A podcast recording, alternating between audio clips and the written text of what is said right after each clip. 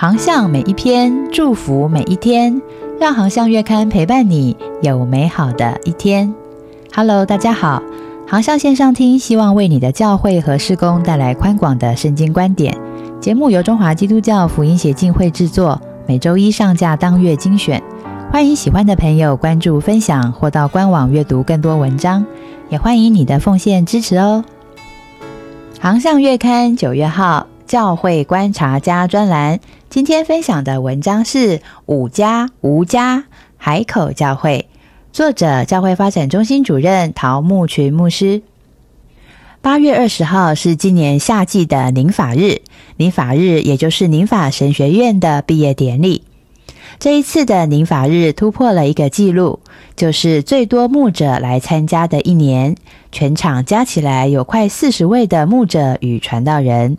其中，在一大群为宁法神学院毕业生献诗的原住民牧者当中，海口教会的罗继敏牧师和林家珍师母最为显眼。因为他们虽然身着着原住民的服饰，但他们却不是原住民，而且在每一张照片当中，他们都笑得非常开怀。我第一次听到海口教会的名称，会以为这间教会靠海，但没有想到它却位于桃园的龙潭、平镇和杨梅的交界处。罗继敏牧师说，他们教会的意向是来自于诗篇一百零七篇三十节。风息浪静，他们便欢喜。他就引他们到所愿去的海口，处在工业区、农地、住宅区的交界。海口教会牧养的弟兄姐妹们，当然也是来自于各种不同的背景。罗继敏牧师从正道神学院毕业之后，原本牧养的是一般普通的教会。后来有几位在带领家教会的弟兄姐妹，同时看到了家教会有更多被牧养的需求，因此罗牧师就带着这五个家教会成立了海口教会。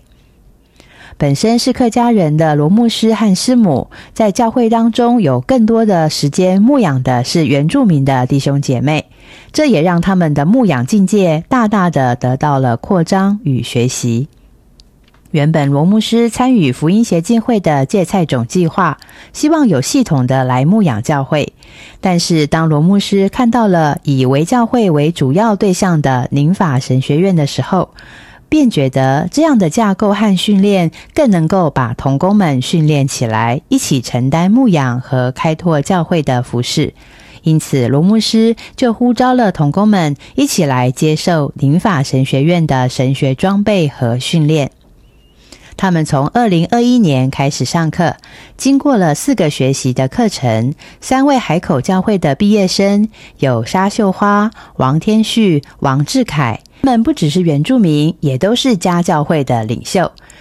其中，沙秀花长老娘也在八月二十号的尼法日当天被案例为传道，更多负责原住民的牧养工作。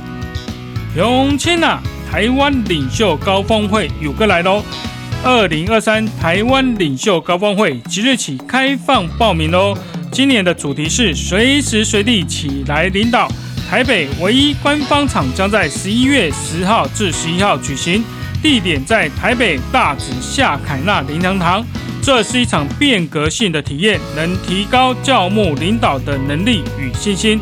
不论来自何种文化、职业、身份、宗教，只要对领导有负担，愿意承接成为领袖的挑战，都欢迎参加这场盛会。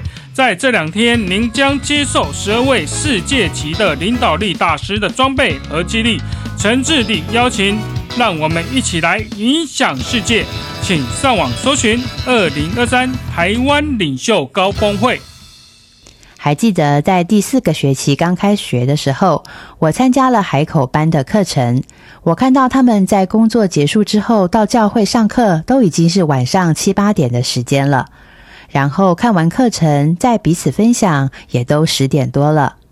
但是每一位学员都非常的专注认真，督导罗牧师更是付上代价，从头到尾都带领着学生们一起讨论、仔细研究。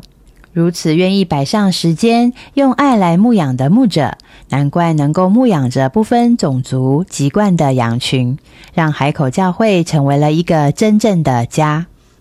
这一份爱不止感染着这些家教会的领袖们，更影响了他们的学习态度。他们不孤单，而且努力的完成了宁法神学院的神学课程，不止建立了家教会、职场教会，更用承先启后的牧养之爱，让海口教会不只是五间家教会的集合，更成为了一个完整的属灵之家。还喜欢今天的航向文章吗？若想了解更多宁法神学院，欢迎上福音协进会官网搜寻宁法神学院。